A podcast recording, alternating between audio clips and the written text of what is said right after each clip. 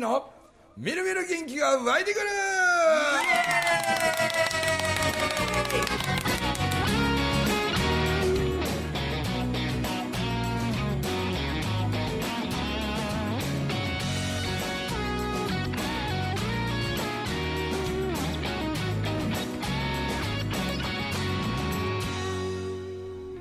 はいおはようございます。おはようございます。おはようございます。えー、まあ前回は。しょうもない話だけで終わっちゃいましたけど。いや面白かったですけどね。ね。はいいやこの間あれやったんです。あの実はね10月8月のお盆前に、うちのおかんがですねはい。なんかあれ先生僕がお盆やったんか。帰ってた時に、ん。ちょっと私なんかここおかしい思えへん言うて、ん。なんかそのお乳のこう下の辺のねはいはいはい。あたりをこう出してきてね、なんや突然思ったら、はなんか音はこう赤黒くこうなんかただれたみたいになっててあらあらら。でもうだいぶちょっと前からまあ何ヶ月か前からなんかこんなんなんや言うて、で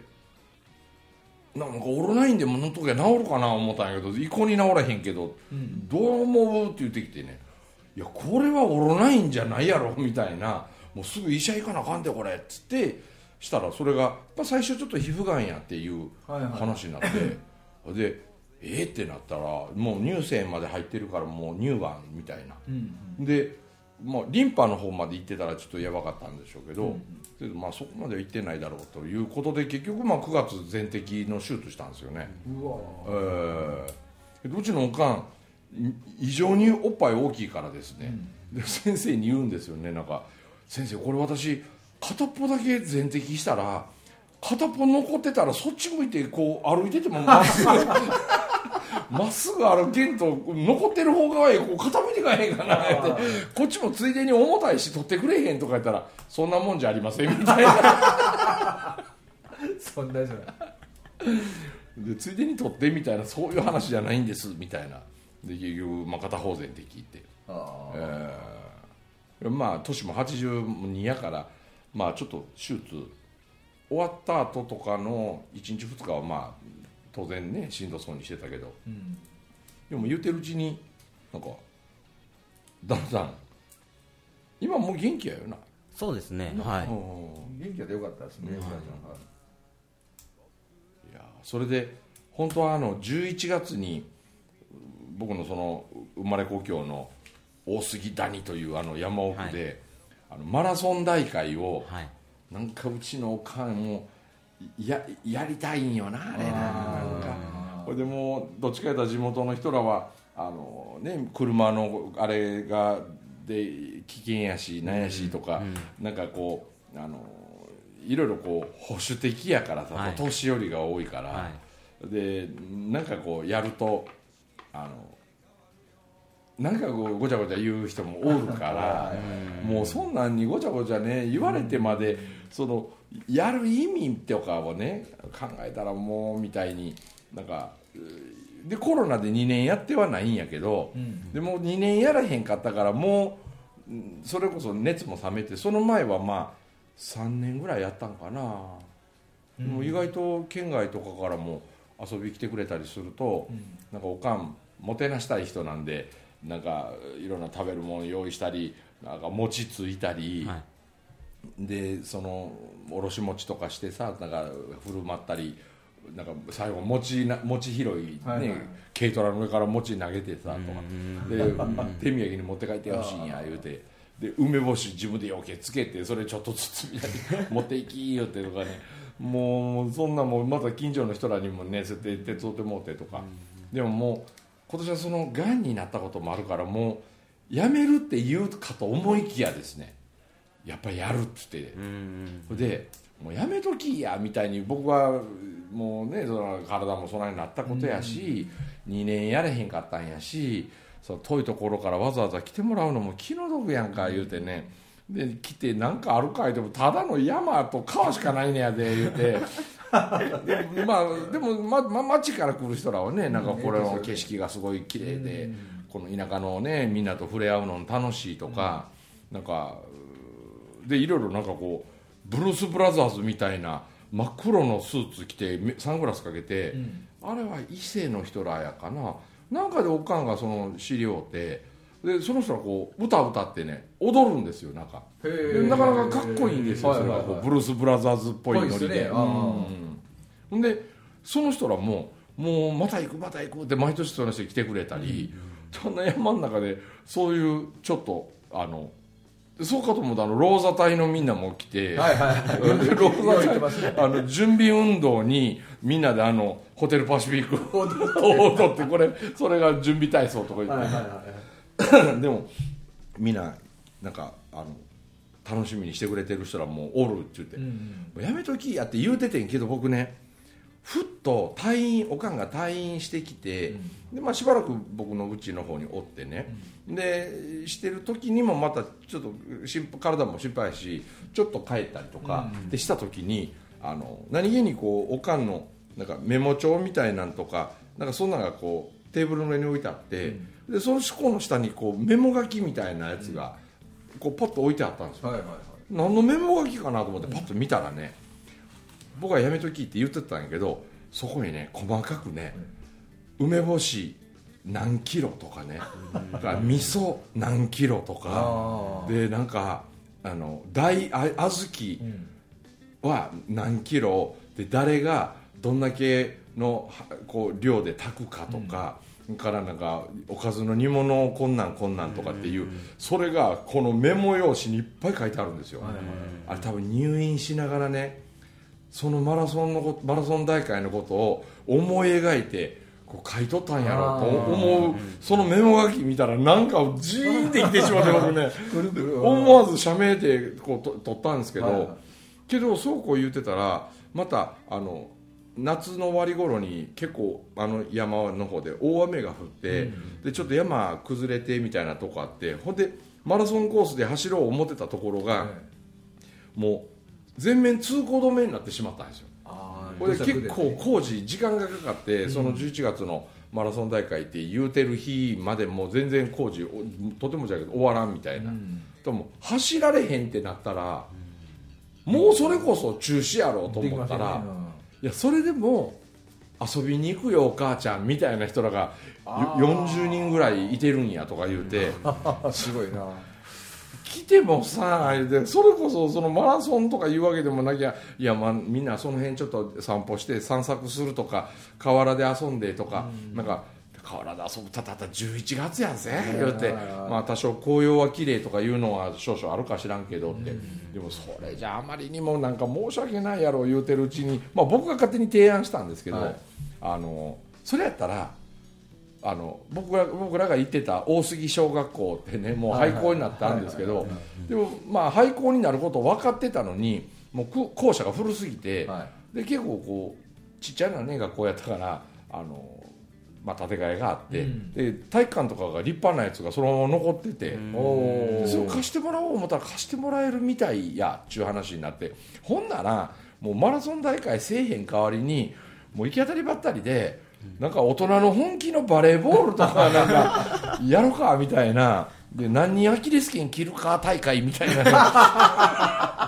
でスパイクしながら手首骨折したらなんかポイント2倍付けみたいな。アホみたいな話だけど、えーでもなんか知らん者同士で勝手にチープ作ってね。うん。でわーわー言いながらたかがバレーボールでもまあね仕切り方一つによっちゃなんぼでも盛り上がるんちゃうかな思ったら。それで行こうか言うたらおかんまた急にがぜん元気になってきて。でまあでもその体育館貸してもらえるかどうかはまだちょっと100%まだ分かってないんではっきりはねちょっとしてないんであれですけど11月のいつやったっけあれな11月の20日ですね。20日か。はい。過酷なんですよその時ちょうど。前の日岡山の五円紬の終了式で,、多分最終でとりあえず大阪まで来といてで朝一から車ではいみーこちゃんと一緒に行こうか 言うてて。ああはいはいはいはい。まあもし何にもやることなくて暇で暇でしょうがなかったらもうひ人がほぼ住んでいないもう猿と大自然の あの山奥へねバレーボールをしに行こうかみたいな。でも体育館やったらね雨降ってもいいからですよね。これであのうちのおかん筆頭にその周りのおばちゃんらのねねなんかいろんなあの田舎ならではのなんかね、うんいいですね。食い物とか、なんか自然を、まあ、あの紅葉の紅葉狩りぐらいのつもりでね、何にも期待せずにだったら来てもらったりするのもね、あ ありかもしれんかなみたいなことが、まあ、11月にあったりまあ目白押しですよねいろいろ、ひらりちゃん。あひらりちゃんの神戸でこれビリーさんとこそうですうちがはい。が主催してくれてね、あれ言っちゃった12月の12 18 18日、はこの間すこの間あの高知。高知。はい。2回目だったんですよ、いはいはい高知にあの全部でこれで10回ひらりちゃんと僕のコラボのやつやったんですけど、は一番初っ端って高知から始まったんですよね、ああはいはいうん。はいで高知から始まってほいでこの間の10回目が高知の第2弾だったんで、結構感動してくれる人多かって、うん。またアンコールがあったからああいいですね。っていうんでね。そしたらやっぱりでもひらりちゃんすごいですよね。その約1年前のその1回目の時の曲の順番とか、うん。何を歌とか全部覚えとんはすごいなと思ってね。ほいでなんかやっぱり1回目の時来てくれてる人おるからちょっと曲曲をこうやって変えようかなっつってうん。いろいろこう変えながら。でさらになんかそういや1年前なと思ったらやっぱまた確実にあのからは上達をしているというかあのいやまたさらに磨きかかってんなと思ってね、うん。よかったですよ。もうだから10回一緒にやってんのにもう毎回感動しますよねなんかね。やっぱそれでね何より驚いたのあの前回その1回目の時はあの翌日なんか朝から東京でその学校大学の方のなんかがあるからどうしてもそういうイベントごとやった後の夜の便で高知空港から羽田へ飛ばなあかんと、だけど1回目の高知がドーンって盛り上がったんであであので僕はまあそのまま高知止まりで、あのみんな懇親会とかやろうみたいな話あって、たらもうひらりもう泣いてきてねあの時ね。帰りたくない言うて。で高知の美味しいもん食べたい言うあてでもそのお母さんと、もう泊まろう泊まろうって言うんやけど行かん言うてもどうしても明日は行かん言うて、でも行くよって言うてんのにもうほんまだだこね始めて、もういやいや言うてね。でもうほんま少女のようやな言うて。でも今回は泊まるってね、で懇親会も。はいはいはいこうやってこれでした時にねあのまあひらりちゃんはなんか誰かがこう喋ってきたりするとなんかこう受け答えとかってこうするけど、あのそうでもなくなったりするとなんかこうねあの人やっぱりいろんなこう音を聞いてるのが好きなんですよね。なんか世界のいろんなあのプープープープーンっていうあのあ時報の音とかね。もう各国の時報の音をあの集めてたり。はそれとかあのハンドスピナーやったっけこれシュッて回す、はい。あの子供ら一時流行った、はい。あれもアルミでできてるやつとか鉄でできてるやつとか、木でできてるやつとか、いろんなこう材質が違うと、シュッて回ってる時のなんかこう摩擦音というか、風切り風切り音というか、それの微妙な違いを聞き分けたりしてるのがもうたまらなく面白い。へえこれで懇親会の時になんかねちょっとこうゆらゆらし始めてなんか「あのあひらりちゃんぼちぼち眠たなってきたんちゃうか?」って言ってこうしたら「うんなんとなくなんか眠たいモードになってきた」って、はいはいこれ私のパターンなんや」って言って「えどんなパターンなん?」て言ったら私いろんなこう音を聞いてるとか、まあ、音しか情報源がないから、特に彼女はこう研ぎ澄まされてるんですよね、はいはいはいでねある音を聞いてると眠くなるって、でそれ何の音なんて聞いたらこういう懇親会とかで周りでみんなご飯食べてるとこの噛むでしょ、はいはい。こうく食べ物を、はい。この咀嚼音がほ混ざり合って私の頭の中で交響曲みたいになってくるって。うへえすげえ なんでな中には時折ちょっとくちゃくちゃという音を立ててる人がいるとそれがまた何かの楽器の音とこうかぶり始めたりしてその要はご飯食べるっていうのは人間にとってまあ一番身近な幸せみたいなもんでしょ。いや美味しいわこれなんか幸せやなみたいになるじゃないですか、はいはい。その幸せの音っていうのを四方八方から聞いてるとあもう今日は私終わったなって。みんなが幸せになってくれてる。でみんなお腹も満たされてきて、はいはい。もうみんな今日の一日が幸せに終わっていくよねみたいな風にその音から気持ちがそうなってくるんですって。はそうするとなんとなくふわーっと眠たくなるんですって、へ僕それ聞いてて天才や。天才ですわほんま。もうあんたほんま天才やわって、うん。そしてでもその時にその人が物を食べてる咀嚼音なんてうん。僕らは聞こうという意識にもならないじゃないですか。で意識したってそない聞こえませんよね。あのよっぽどくちゃくちゃ言う人。以外ね、あのたまにいてますやんくちゃくちゃ言う人ね。たまにいますね。あの人ってああいう人はあんまりお前ちょくちゃくちゃいい言わすなって言われてないんでしょうねあれねやっぱくちゃくちゃ言いながら食べる人のねうち行くとねお父さんもお母さんもくちゃくちゃ言ってる。ああああいうことってやっぱ言われへんから気づけへんねんね。あれ。ねでもその咀嚼音で盛り上がってした時にもしかしたらあの、まあ、それお母さん持ってひらりちゃんってもし目が見えてたらうん。ちっちゃいとこから、もし見え見え目が見えてたとしたらこんな風に音楽の才能花開いたやろかねっていう話になったら、もし目が見えてたらここまでのことはできる人間にはなってなかったと思う、見えないがゆえに今のひらりはやれてるんやっつって、見えてたらここまでその音楽の能力が上がらんかった、間違いないって。本人もそう思うって言って。私目見えてたらこんなに音楽にはまり込まんかったと思うからっ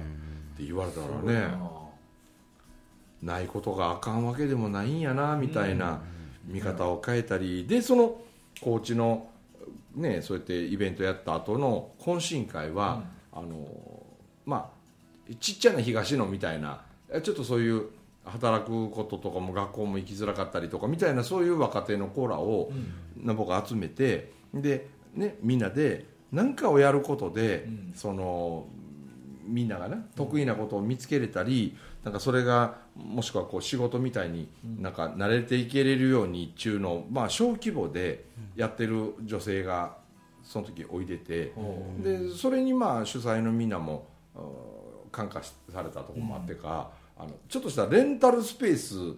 を借りてるそこでその懇親会なんやっててなんでまたレンタルスペースなんやろってほんで料理はケータリングかなんかで言ったら「うんあの、まあ、行けば分かります」って言ってたらちょっとそう引きこもりがち、学校行ってへんみたいなそういう若者たちが6人か7人で、この僕ら二十何人かをもてなすために自分たちで考えてねカツオのたたきあんなもんこうお皿でその子たちがいろんな料理を作ってでもてなしてもらったんですよ。あ。はでそのやっぱりね僕らも耕せ日本のああいうの来たばっかの若い子らのこう壁作ってる感じとかああいうのまあ慣れてる方やし、あなんかよう似た共通の雰囲気持ってるわ 思って。でしてたらあのなんかそういうみんなが作ってくれてるんやでひらりちゃんこれなとかって言ったら「ああそうなん」って言って、でもみんな何食べても美味しいって言って、で私これの準備をするためにひ昼間のイベント会場にはその若者らが誰一人来て来れてなかったんやって聞いたら、なんか23曲でもええから私歌おうかなって言い始めて、うん、何の伴奏もないのに、一つは「アメージング・グレース」あ出た。はい。はいうん。でもう一曲あの中島みゆきさんの「糸」糸。はいはい。はいとこの2曲を即興でアカペラでひひらりちゃん歌ってくれて。んはほらそのひらりちゃんの歌ってる姿見てその若者たちがさ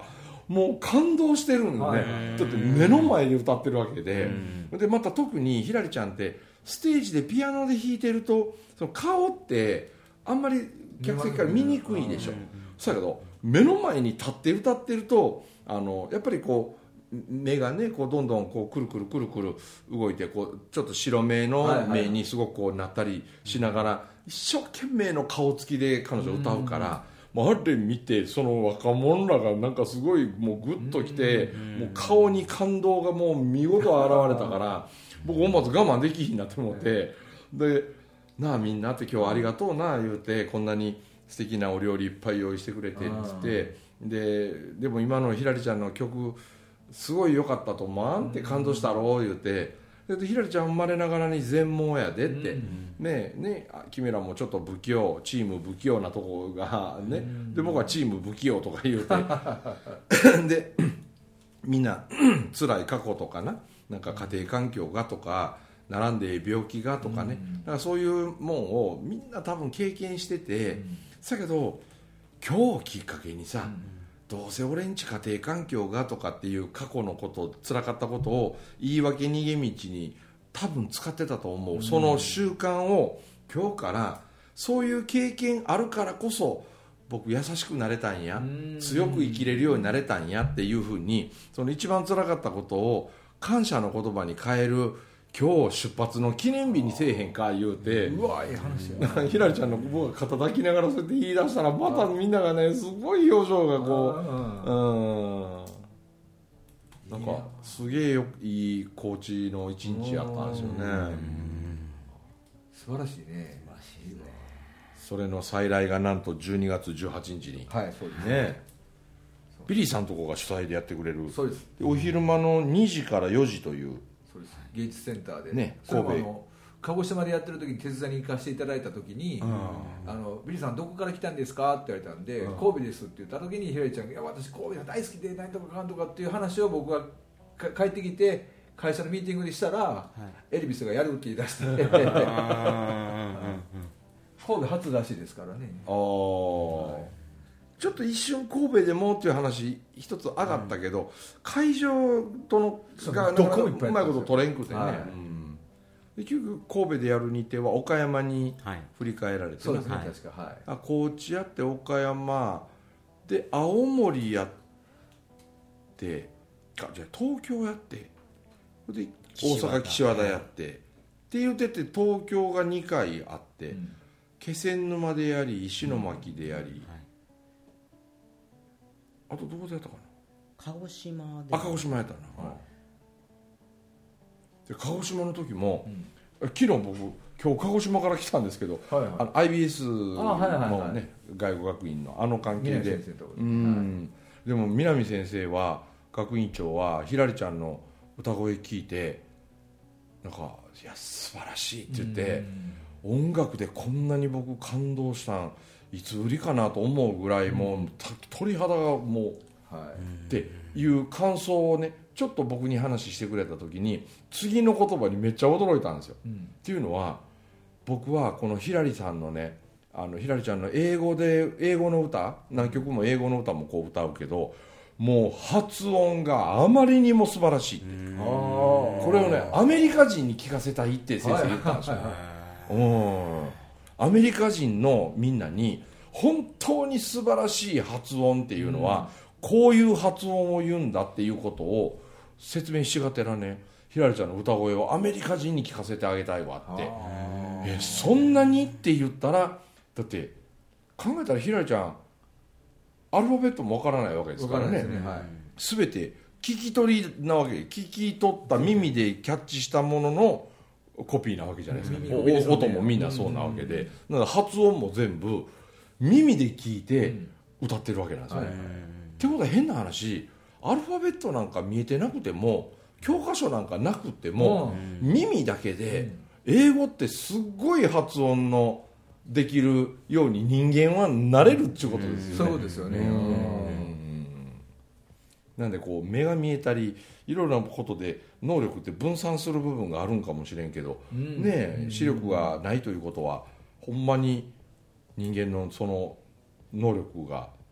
花開いたりするんやなと思って、そうだね。そして何より東京がね一番僕あの長ちゃんって言うてね、はいはい。紬の主催もしてくれたあの美容師の、うん。あの人があの彼がね奥さんもうじき生まれるんだってあと1週間ぐらいではいはい。っていう時にでも今なら大丈夫って言って奥さんお腹大きいなってる奥さんとひらりちゃんの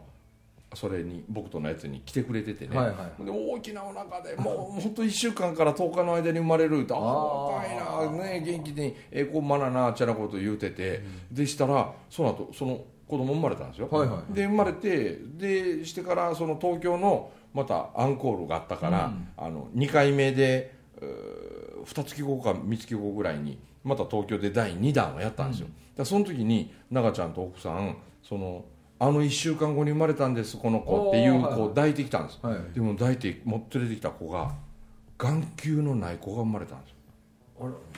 見えないだけじゃないですよ、はい。眼球そのものがそもそもないって。はだけどそのことをあからさまに僕らにも話してけど僕らね運命感じたって、はい。この子が生まれる1週間前にひらりちゃんに出会って、うん。あの歌声を聞いて、うん。でした時になんかもしこの生まれてくる子供に何かの障害があったとしても、うん。その時僕らはそのことを何も気にせずに、ね、あるものを伸ばして育てようなっていひらりちゃんのライブの後にその夫婦でそんな話をしてたと、そしたら生まれてみたら眼球のないまさに全盲の子が生まれたんですよ、うん。でもね2人ともほぼショックを受けなかったって。はあ。うん。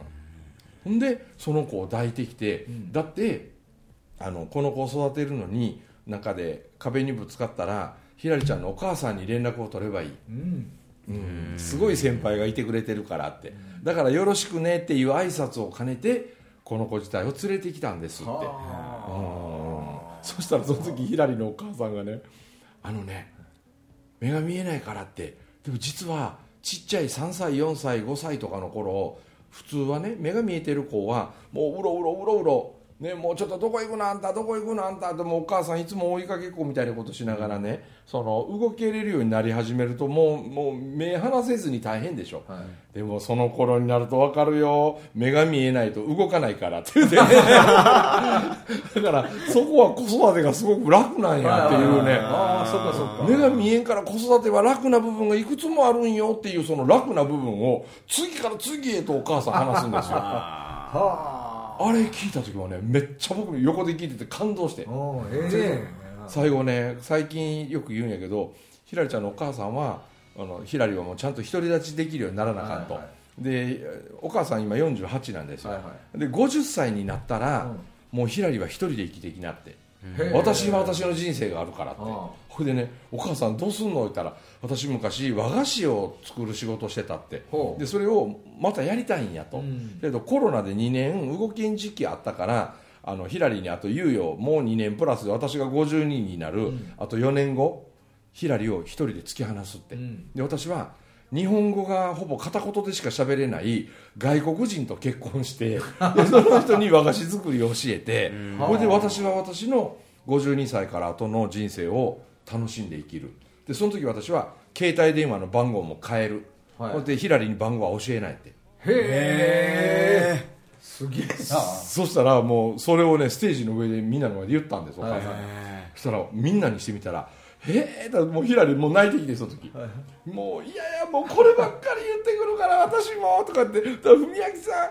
ん新しい携帯番号の電話番号を文明さんには絶対お母さん伝えると思うから後で私に その時は絶対教えてねみたいなこととかねステージの上で言い出したらもうお客さんたちも泣いて泣いてね。でもずっと寄り添って21になる今のヒラリーをともう二人三脚でしょ、はであと4年にしたら25年なわけでしょ、はい。でもそこまでしたら私は私の人生を生きたいからっつってねあもう時にはライオンのおかんのようなーいますよね。うんでもこれを含めて母親の愛情っていうやつなんちゃうかなと思ってね。すごいやりそうやね。みんなある意味ほんま感動したんで本当この12月18日の神戸の時はね、もう曲歌以上のものもたくさんお届けできるように頑張りたいと思いますので、ぜひお問い合わせください、よろしくお願いします。ということでお届けしました中村文明とともきとビリーでございました。どうもありがとうございました。ありがとうございました。